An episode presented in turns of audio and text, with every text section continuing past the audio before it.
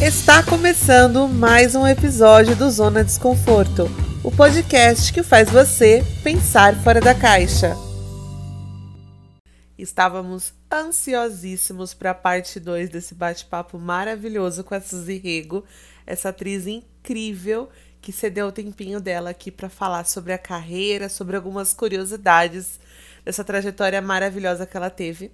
Para quem não conseguiu conferir a parte 1, é só ir no episódio anterior aqui do Zona, de número 46, e depois volta aqui para ver a parte 2. Enquanto isso, continuamos aqui com a nossa convidada ilustre. E, Guto, você tem uma perguntinha para fazer para a Suzy, né? É, Su, é, voltando hum. um pouquinho, falando sobre a arte, né, a importância de como ela transforma, a teledramaturgia, né, tem um teatro que é muito forte, mas a gente sabe que a paixão nacional, a paixão do brasileiro e do latino-americano são as, as, telenovelas, né? Eu queria saber a Suzy, que é, começou muito cedo, né? Mas a Suzy, adolescente, criança, qual era aquela novela que fascinava você, que te deixava parado em frente da televisão e não piscava? Eu tive uma infância super nômade. É, morei em vários estados do Brasil. Engraçado que eu sou filha de militar, mas meu pai é super de boa, super de boa. Mas tinha essas regras assim, nós estudávamos pela manhã, aí voltava, tinha os afazeres da casa, uh, todo mundo, todo mundo cooperava muito. E o que que nós amávamos? Rua, rua. Era bola, era pega-pega, era era brincadeira de rua até a mãe chamar para vir para casa para tomar banho, porque o pai ia chegar, enfim. Então, assim, durante muito tempo, o meu consumo de TV foi, gente, pouquíssimo, pouquíssimo. E também tinha uma coisa que até onde eles permitiam. Então, eu lembro, eu lembro de ter visto algumas cenas lindas de Carinhoso, Marcos Paulo. Eu lembro de ter visto e essa eu nunca esqueci, O Casarão. Então, algumas novelas, os meus pais falavam assim: "Ah, isso aí, isso aí não é para sua idade. Isso aí não é para sua idade". Então tá, então nós íamos brincar de outra coisa. Então, é, eu realmente, e como adolescente, pessoal, eu comecei trabalhar muito cedo, pegar no batente mesmo. Eu fui trabalhar aos 16 anos, eu fui trabalhar em loja de shopping. Então, trabalhava na parte da manhã, aí fazia cursinho pré-vestibular a parte da tarde toda, e à noite em casa. Eventualmente via assim, via assim, é, a Tititi, é, marrom glacê. Eu gostava sempre, eu sempre gostei das novelas das sete. Tinha pluma, tinha brilho, tinha show, tinha maquiagem, tinha música, tinha palco, tinha gente dançando, tinha humor, tinha essa essa linguagem divertida e sempre muito leve das novelas das sete. Sim. E depois também, eh, eh, eu, eu lembro que assim, as novelas do horário nobre, meus pais meus pais davam uma segurada, sabe? Davam uma segurada. Aí assim, você ia brincar de outra coisa, tinha agenda, diário. Eu não era mega noveleira, não era de ficar, sabe, é, grudada acompanhando a TV. É... Sim, eu cheguei à conclusão que eu acho que eu era a única criança que brincava de ser autor de novela. De ser eu, autor. É, eu passava ah, horas. Que espetáculo! E querendo escrever, porque eu sempre fui muito apaixonado, muito. Aí quando tive a oportunidade de estudar com o Carlos Lombardi no ano passado, de fazer um curso com ele, e aí eu fiquei, gente do céu, é, é isso que eu preciso fazer.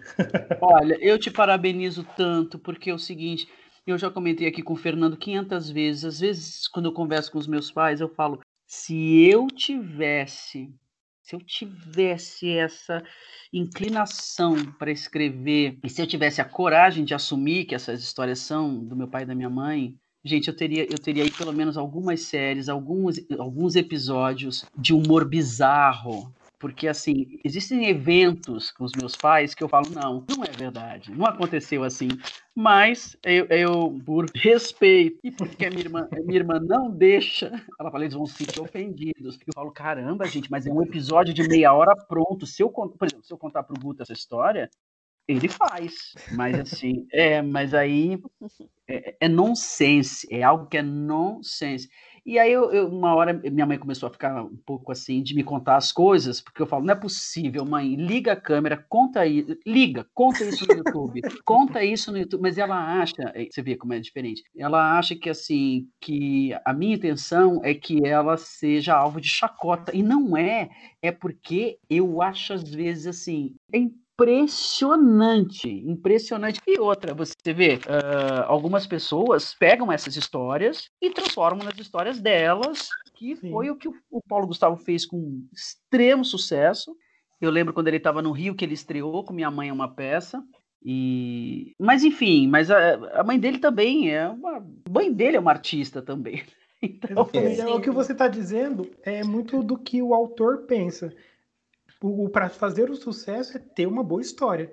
Então, se tem uma boa história e você já gosta de contar ela, de, seja no teatro, no cinema, na televisão, você quer que as pessoas conheçam, né? Então, eu imagino essa sua vontade aí de contar essas histórias. É, e a minha irmã mora na Inglaterra, e às vezes eu comento, eu vou começar, e ela faz, não faz isso, não faz não, porque ah, eles vão ficar tão, tão chateados. Eu falei, mas não é deboche, é que tá, é que tá. Não é deboche, é porque a história. É homenagem. Tá... É uma, história... é uma homenagem com história boa, gente. Então... A história já tá pronta, gente. Porque na minha casa é muito comédia dos erros. Eu falo, não tem uma vez, não tem uma vez, assim, meu pai graças a Deus, vacinado, maravilhoso. Meu pai foi até a padaria comprar um croissant e voltou. Fim da história. Não, não tem, não tem. Meu pai precisa encontrar com alguém que dá um BO, que tem uma, um, um, problema, que criou um conflito, que aí ele esqueceu tal coisa, e aí foi parar em outro lugar, ele já, já fez o um negócio, já se confundiu, já perdeu não sei o que, já esqueceu em tal lugar, já trancou alguma coisa de tal jeito, e aí a minha mãe disse, eu falo assim, vem cá, não tem uma coisa assim na vida de vocês, por exemplo, Pem, pem, é o interfone. Oi, é uma encomenda, tá bom, vou buscar. Aí você pega a encomenda e sobe. Não, nunca existiu isso? Não tem. não tem. Tem sempre um evento meio, meio Seinfeld, que, é, cheio, de, cheio de, de desdobramentos que eu falo, pessoal, às vezes eu duvido, vocês estão me falando a verdade. Com o porteiro, que o porteiro fez isso e que a vizinha, porque o gato escapou, porque eu falo, ah, minha Nossa Senhora, né, do, do, do, do, roteiro, por que que eu não sei escrever? Olha, escutando assim, aí por cima, dá umas boas novelas das sete mesmo, viu? Com certeza. E cortando aí um pouco, trazendo mais o núcleo de humor tá pronto. É, exatamente, tá pronto. E, é, falando de, de humor, é, porque quando fala de novela, eu também, eu sou o time ali da novela das seis, das sete, sou muito apaixonado, mas quando fala de novela das sete, top model, não era tão divertida para o público, né? Não, ela tinha não. ali as artimanhas delas, né, as maldadezinhas, mas eu queria saber Su, se era aquilo que a gente via na TV nos bastidores, essa diversão, aquela alegria como que era trabalhar na, na, na, produção? Menino, aquilo, aquilo era fantástico, aquilo era maravilhoso. Aí eu vou contar para vocês assim. Uh, eu, eu, a minha base sempre foi São Paulo. Né? Eu sempre tive base em São Paulo. Então eu ia para o Rio trabalhar, ou eu ficava morando um pouquinho no Rio, ou eu ia e voltava. Na época de Top Model, eu estava morando um pouco no Rio, mas eu nunca tive assim a, o, o cotidiano carioca cotidiano carioca, né? A turma vai à praia de manhã cedo, aí depois vai pra gravação, aí depois. Não, a minha rotina era, era diferente. E eu amava encontrar aquelas pessoas porque assim. Aquilo era era uma bagunça que dava muito certo porque tinha muita criança, tinha muita cena e as cenas de externa da praia foram começando a atrair muita gente. Deca virou ponto turístico no Rio, porque era uma praia isoladinha isoladinha numa casa que era a nossa base. A casa do Gaspardo, no Léo Maia, era a nossa base de produção, era a, nossa, era, era base de produção mesmo, efetiva, mas era também a casa onde gravava a parte externa da casa e alguma coisa ali por perto do, da, da entrada. E, lógico, as cenas todas de, de, de praia e também figurino, produção, de arte. Ali era o nosso quartel-general. O que acontece é que, e era muito afastado, era muito afastado. Nós conseguimos passar pelo menos uns dois meses antes da novela estrear, não, antes da novela estrear, não, minto, assim que a novela estreou, gravando sem o menor, mas assim, numa quietude total, porque tinha muita diurna e tinha muita noturna. E eu lembro que um dia eu cheguei para gravar e tava, nossa, brigada de segurança da Rede Globo, por quê? Porque uma pessoa descobriu e lotou ônibus de turistas. Não é Meu é proibido. Pai eterno. Não é proibido. Não é proibido. A praia é pública. E eles enlouquecidos por causa da malumadre, por causa da malumadre, meu Deus do céu, nós não conseguíamos gravar. Por quê? Eles respeitavam o cordão de segurança. É assim, Uh, ali era um acordo, é uma conversa, porque não se você não pode delimitar a praia, não. Você não, não pode fazer isso. Mas as pessoas amavam a novela e queriam cooperar e tal.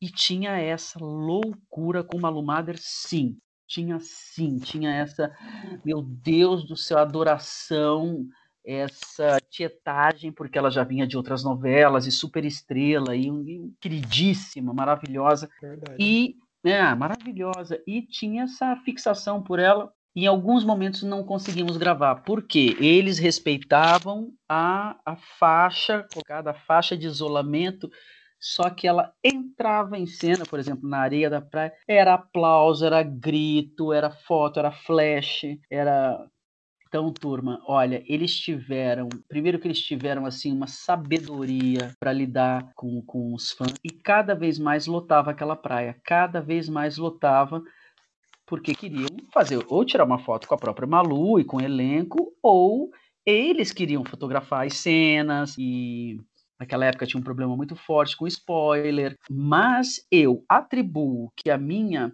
mudança de trajetória de personagem foi porque eu conheci Evandro Mesquita e o Evandro, o Evandro é uma mente criativa, ele é. E ele, amigo do Calmon, amigo do, do autor, ele disse: sabe o que seria interessante? A modelo lá, a antagonista, a modelo Patricinha, jogá-la pra praia. Porque aí o que ia acontecer? Interessante é ela entrar nesse. sair desse mundinho todo deslumbrado e viver um amor na areia da praia. Então, assim, deu muito certo. Deu muito certo. Agora, eu conto a vocês. Eu sou cartesiana, corretinha, caretinha. Eu falava, a hora que vocês me, sei lá, instalarem o dedo, fazendo. Eu dou a minha deixa, porque não tinha deixa. Evandro Mesquita e Nuno Leal Maia não tinham deixa. Eles tinham o texto, eles falavam um fragmento do texto, e dali eles falavam qualquer coisa que eles quisessem. O diretor amava eu dizia, eu só não sei que horas eu entro, porque eu, eu, tenho que falar aqui, Saldanha, não sei o que, não sei o que. Aí o Evandro fala, fala, bicho, fala, fala, você começa a falar, a gente para. Eu falei, é, mas você também tem que me responder. Não, a gente responde, se a gente não responder, você fala, então é isso, então você vai fazer isso. Olha, gente, às vezes eu falava assim, eu não sei o que fazer, eu não quero. E eles riam, Uh, o Evandro queria sempre trazer música, violão, gaita, uh, tudo era sempre uma celebração. E eu acho que a energia desse pessoal, a tolerância e, e o carinho, viu, gente? Era todo mundo muito carinhoso com os fãs.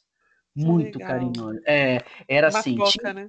É, tinha uma hora que dava umas confusõezinhas, mas a produção ia lá, fazia uma combinaçãozinha. Gente, ó, a Malu vai fazer 10 fotos, aí depois ela tem que recuar, porque ela precisa fazer a cena e tal. E cria uma histeria, né? Ainda mais assim, cria, as meninas, jovens, tem muita histeria. Eu tenho a foto dela, eu tenho, eu quero levar presente. E o carioca não tem isso. O carioca, ele não tem isso. Se você olhar, o fã, ele é ele é mineiro, ele é, ele é goiano. É, e assim, aqui em São Paulo, por exemplo, é, que eu, eu sempre transitei em todos os lugares, gente. Nunca tive isso, ai, não vou em tal lugar, tal, não. Sempre transitei. E tinha isso, essa, ah, meu Deus, artista. E, e que também, assim, é, eu sempre tranquilizei as pessoas. Uh, já tive em algumas multidões assim que você dizia, gente, calma, calma, não vou sair correndo, calma, vamos, vamos organizar e tal. E aí, de repente, uh, é assim, para atenuar um pouco a, essa aflição, aflição de meu Deus, ela, essa artista vai escapar sem a minha oportunidade de dar um beijo, um abraço ou tirar uma foto, né? Que legal.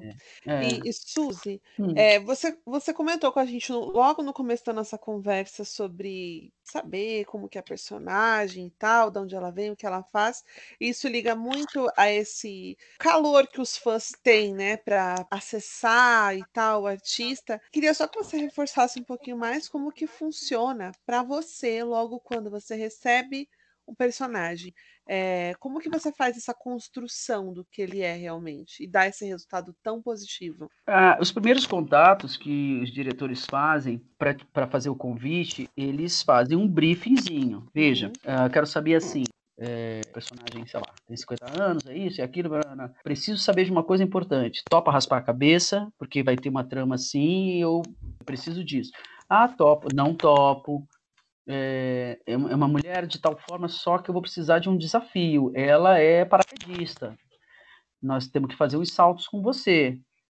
Ah, topo, não topo. Ou é, vou precisar de alguém que não vou ficar usando dublê o tempo inteiro. Eu preciso de alguém que saiba lidar com uma faca para fazer comida. Ou eu não quero ficar usando dublê o tempo inteiro. Eu quero uma mulher que, que toque piano ou que monte a cavalo. Enfim, então assim, uh, já passando essa, essa, esse primeiro briefing, ok, ok, o que acontece, o que tem acontecido é, são marcados encontros, encontros de diretor-geral, possivelmente autor ou colaborador de autor, para os núcleos. Então tá, Rock Story. Então a minha família de Rock Story, eu, Paulo Betti, uh, Danilo Mesquita, que fazia meu filho, a Joana Borges fazia a namorada dele, e eventualmente mais alguém ali daquele círculo. Então nós vamos sentar e ler as nossas cenas, capítulo 1 a 6. Nós vamos ler para nos ouvir. E vem observações. Vem observações. Ou você recebe uma sinopse dizendo dando diretrizes. Essas podem ser conversadas, podem ser discutidas é, e podem ser adaptadas,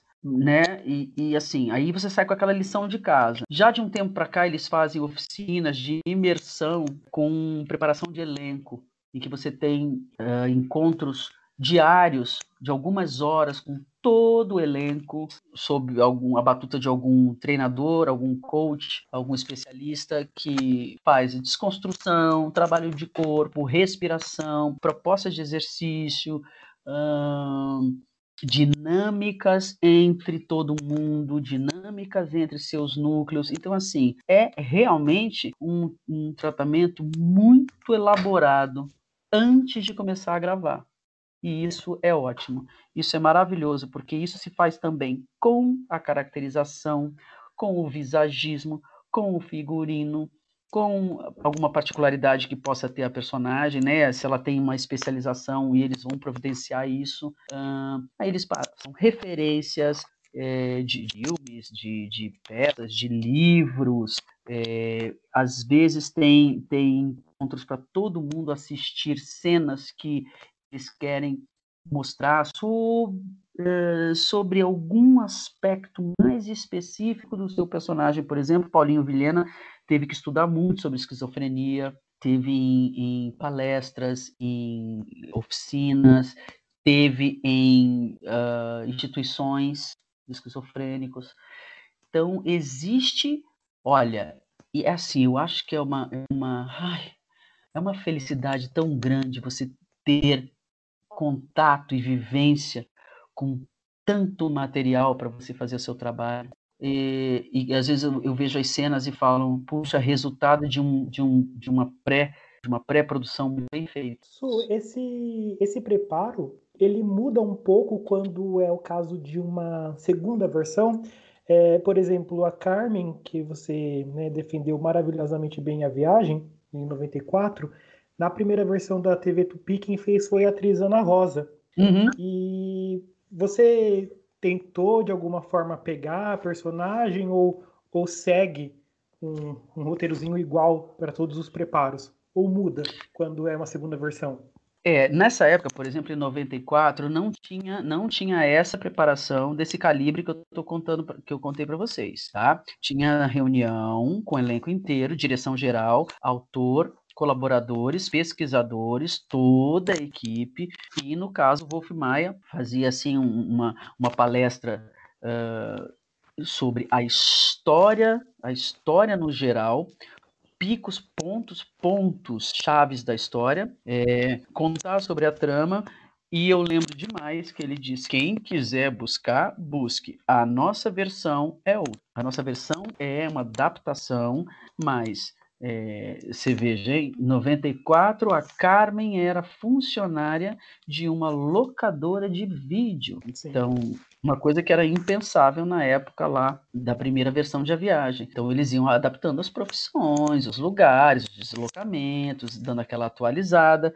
É, e, e, e não tinha não tinha essa imersão toda, mas sempre teve acesso a, se você tinha dúvida, sempre teve acesso, olha, de acordo com, com as adaptadoras, é isso, é, é, é aquilo, de acordo com, com, com o material que nós temos aqui, é, seria aconselhável esperar um pouco, porque no bloco tal acontece tal coisa. Então, assim, sempre se teve acesso a, a pesquisa, assim, né, aos autores e colaboradores, não direto, nunca direto. É sempre através da produção, é sempre através da, da direção, né? São muitos diretores que, que cuidam da trama durante a, gravação da novela, a gravação de nove, dez meses mas você também aos poucos vai tomando, vai moldando, vai com os a chegada dos capítulos, às vezes eles avisam algumas coisas com um pouquinho de antecedência, olha,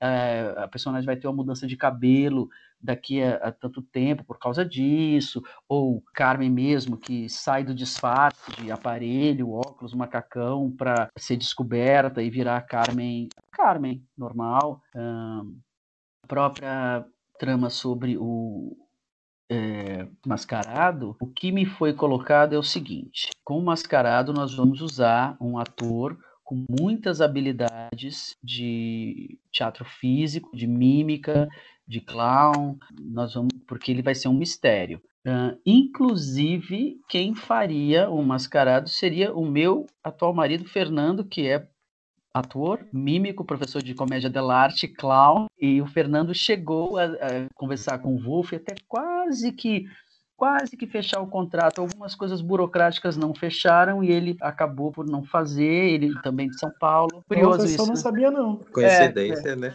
É, não, o Fernando sempre teve. É, ele, ele era muito bem cotado, porque o trabalho corporal dele é, era muito admirado pelo Wolff. Ele vem de, de escola francesa, italiana, trabalhou com a Denise Stoklos. Então, assim, sabe muito sobre. É, as máscaras. O Breno Moroni, que, que fez o Mascarado, é, um, é um, um, um menino que foi muito ligado a circo. Ele tem outra, outra linhagem. Circo, circo, improvisação, máscara neutra.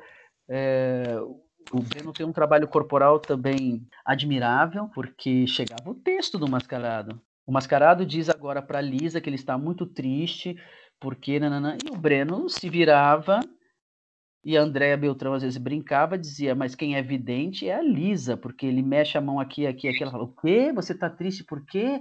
Foi, é mesmo? Ela falou assim, a Lisa tem uma, uma paranormalidade. Mas enfim, isso também foi, foi, foi tratado dessa forma.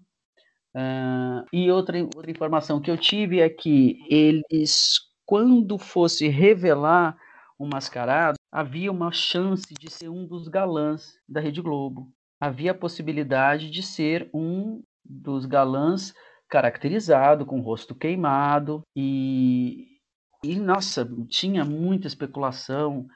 Ah, vai ser Tarcisinho, vai ter não sei quem, vai ser não sei quem, enfim. E aí parece que eles chegaram à conclusão que, poxa, depois de meses, depois de meses, aquele sim, aquele moço sim, ele foi um vencedor, porque ali, tá, ali onde tem a cidade cenográfica, é, é Curicica. Ali é um forno micro-ondas ao ar livre. Meu Deus. Meu Deus, e aquelas roupas dele? As, as roupas, as perucas, aquele material sintético, as luvas, uh, os adornos, aquilo tudo. E o Breno, olha, o Breno fazia aquilo com uma, nossa, com tanta dedicação. E aí, assim, é, ai, quem vai ser? Que, que ator vai ser? Quando eu tirar a máscara, quem, quem é? Eu sei que me deram a informação que, por consideração à dedicação do Breno, quando ele revelasse, seria ele mesmo, o Breno, com, com toda aquela caracterização de queimadura no rosto e deformação do rosto. Só que aí foi um tiro no pé, porque o, as milhares de cartas para o mascarado vinham muito de crianças. As crianças amavam o mascarado. O personagem fato, cativou muito mesmo. É, e o fato dele tirar a máscara e aquela aparência dele, aquela aparência dele, é, gente, é, era, era assustadora. E aí eles tiveram muitas cartas, telegramas, telefonemas que eles discordavam, discordavam, eles queriam mascarado mesmo. Amavam o mascarado, mascarado. Porque também, gente, eu não sei como seria, porque o mascarado nunca falou. Então eu não sei se o personagem, o Adonai, passando por cirurgias e tal, e não sei o quê, recuperando um pouco a face, ele seria o quê? Ele ia colocar uma roupa normal, uma camisa polo, ia ser alguém que ficasse falando por mímica o tempo inteiro? Então, assim, é, não ia dar certo, né? Não, acho que não fazia sentido, porque ou ele, ou ele falava e não queria falar para não ser descoberto que era ele. Por causa da trama é. que, ele, que tinha ali entre ele é. e a Carmen, né? É, e aí, e aí o que se sabe é isso, é que eles atenderam aos pedidos, o mascarado volta a ser o mascarado, que era que encantava as pessoas, as crianças, os senhores, as senhoras, uh, que encantava as famílias. E o engraçado, né? O mascarado tem uma mansão ali naquela, naquela naquele, bairro. Exatamente. Num bairro tão, tão simples, né? O mascarado é um personagem que tem uma casa né, linda, assim, de, de é. E aproveitar aqui para parabenizar, porque para mim é uma das cenas mais lindas que tem na novela, é a cena que mostra né, que o mascarado tira lá a máscara. Então, Suzy, que, que espetáculo é aquilo? É, eu, eu assim, eu, eu, eu estudei muito, até porque uh, você imagina, né? É, a Carmen que ela vem ela apanha de tudo quanto é lado, né? Não tem um pai, não tem uma mãe, não tem um irmão, não tem uma casa, não tem um, um, uma, uma, estrutura, um alicerce. Aí ela. Tem fica... os problemas dela e da melhor amiga ainda, né? Exato, aí ela fica ali, sabe, é, é, orbitando né, ao redor da Lisa, que ela gosta demais e que a Lisa. E, e a família a Mequetrefe da Lisa que a adotam, né? É uma menina de bem, mas passou também por outro relacionamento tóxico. De novo com Galvãozinho em A Viagem. Verdade. O Mauro, né? E sempre isso, sempre sendo humilhada, porque é pobre, porque, enfim, eu digo, poxa, Carmen é exemplar. Tem um momento da trama que ela tem três empregos.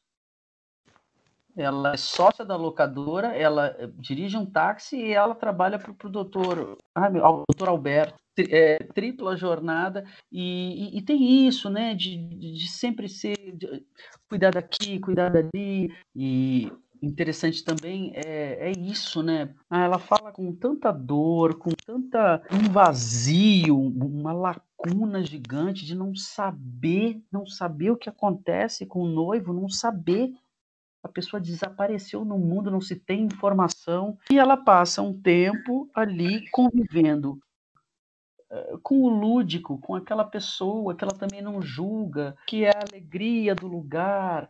Uh, e, e, aí, assim, poxa, é, ela não é digna, isso falando em, em, em termos de Carmen. Quer dizer, o cara passou tempão por ali ao redor dela, e aí é o cara, sabe? Assim, então eu falei, não, eu não vou. Isso não pode ser leve, não pode ser leve de jeito nenhum, tem que ser muito doído. Alguém que se disfarçou para ficar ali, uh, não sei, é, é, pesquisando a vida dela, stalkeando, o que que é, né?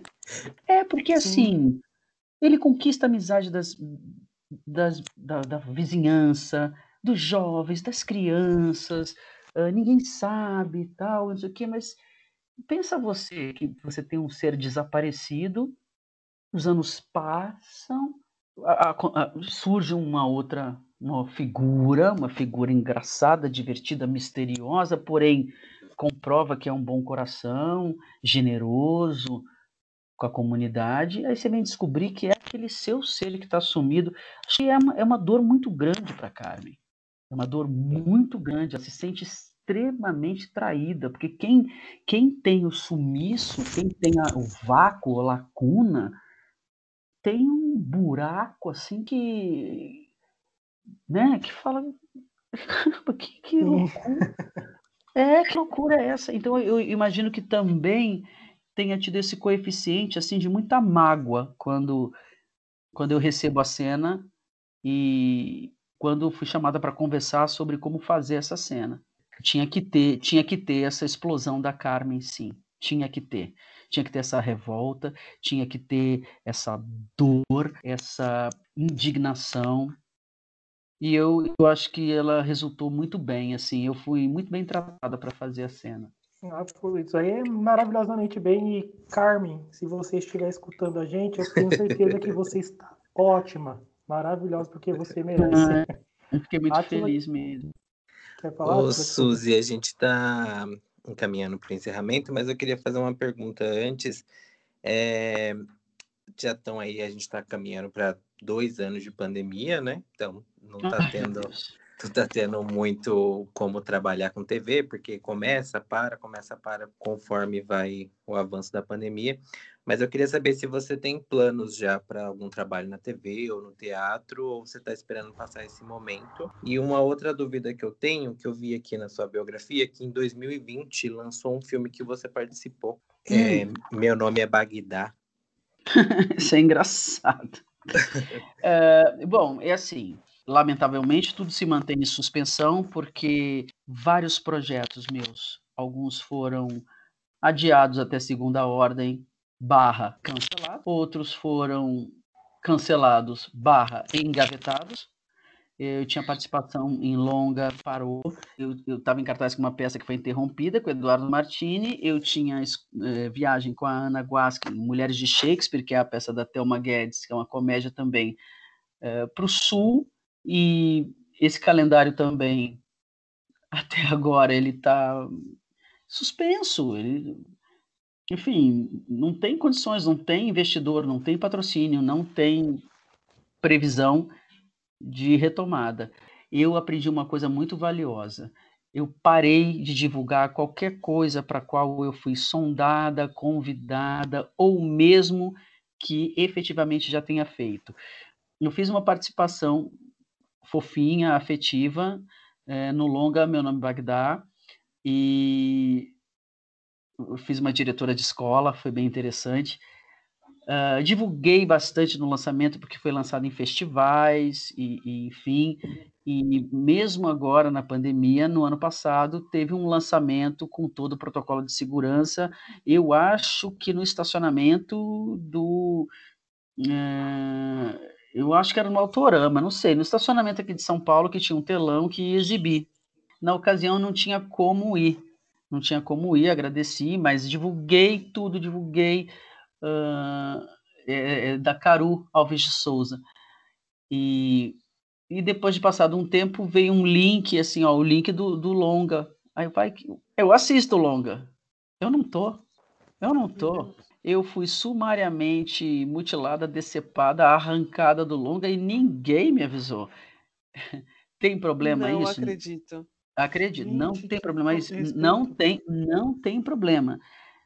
Eu só agradeci por eu, eu não poder ter ido lá no lançamento, lá no, no estacionamento do, é, é, lá do Parque de Ibirapuera, porque eu teria ficado completamente pasma, porque às vezes é longo demais, nós tiramos, nós tiramos 20 minutos do longa, nós tiramos toda essa parte, ai, não ficou bacana quando nós fomos ver, então é o seguinte, tem três, quatro personagens que vão sair, porque nós somos direto pra trama, blá. normal, isso acontece.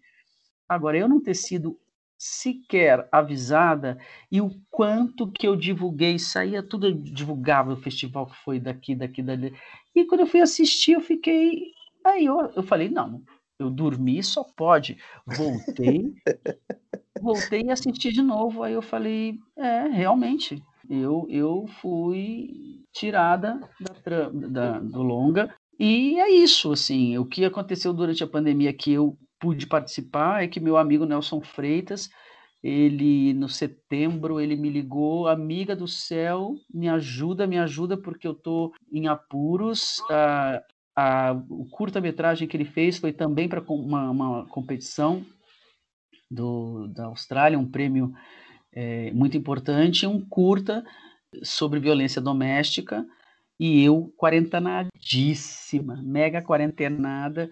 Eu falei, não, amigo, eu vou. Ele falou assim, depois de, de de muito tempo voltar a trabalhar com equipe, equipe toda diminuta, mas é, tem feito muita falta assim, o exercício da profissão, muita, muita falta. É, eu ainda sou uma pessoa é, que eu tenho uma certa. Eu gosto de deixar a coisa mais aberta, mas uma pequena uh, resistência ainda do virtual, porque para mim virtual, apresentação virtual não é teatro. O ritual é outro, gente. O ritual é outro. Fala para uma bailarina, então faz, faz na sua casa. Faz uma apresentação digital na sua casa. Desculpe, ela pode dançar. Claro que ela pode. Mas você não pode falar que é ao vivo teatro digital. Tem coisas que não dá para a gente substituir, né? Apesar de é. toda essa adaptação, não dá para substituir. Olha, até algumas coisas que acontecem no teatro, os artistas que têm seus os solos. Paulo Betti fez isso. Uh, teve, mais, teve mais gente que fez isso. Mas com seus, teatro, seus espetáculos solo no teatro, com dois câmeras gravando e a luz, a luz específica, e aí você tem a possibilidade de assistir. Imagine assim, aquela senhorinha lá do Acre, a felicidade dela de pagar um valor de um ingresso abre aqui o computador e ela, meu Deus, que maravilha, é verdade. Eu estou vendo o teatro ao vivo. Ainda assim, ela está vendo teatro, porque é transmitido de uma ambientação teatral, com luz teatral. Uh, eu digo assim, essa ideia de é, você faz teatro aí da sua casa e eu faço aqui eu aplaudo quem faz, mas tenho que deixar aqui registrada a minha ressalva. e antes da gente finalizar aqui a segunda parte desse encontro, muito obrigada mais uma vez, Suzy, pela presença, pelos ensinamentos, por todo o enriquecimento que você trouxe pra gente. Vamos levar esse episódio pro nosso coração a vida toda. E Ai, Vou pedir também para você, Suzy, deixar aqui as suas redes sociais para o pessoal que está escutando a gente. Eu, eu tô no Instagram, é arroba Rego, com ZY, e lá tem o Linktree para todas as outras coisas, para o YouTube, para as novelas, para as reprises, para as galerias e para os nossos fandom. Então, assim, é, é, é fácil achar. Então é isso, pessoal. Muito obrigada pela presença de todos vocês. Muito obrigada pela audiência. Ficamos por aqui e nos encontramos no próximo episódio. Uma boa semana para todo mundo e cuidem-se. Um beijo. Tchau, tchau. Tchau, tchau. A edição desse episódio foi feita pela equipe do Zona Desconforto e a capa foi feita pela A2C Comunicação.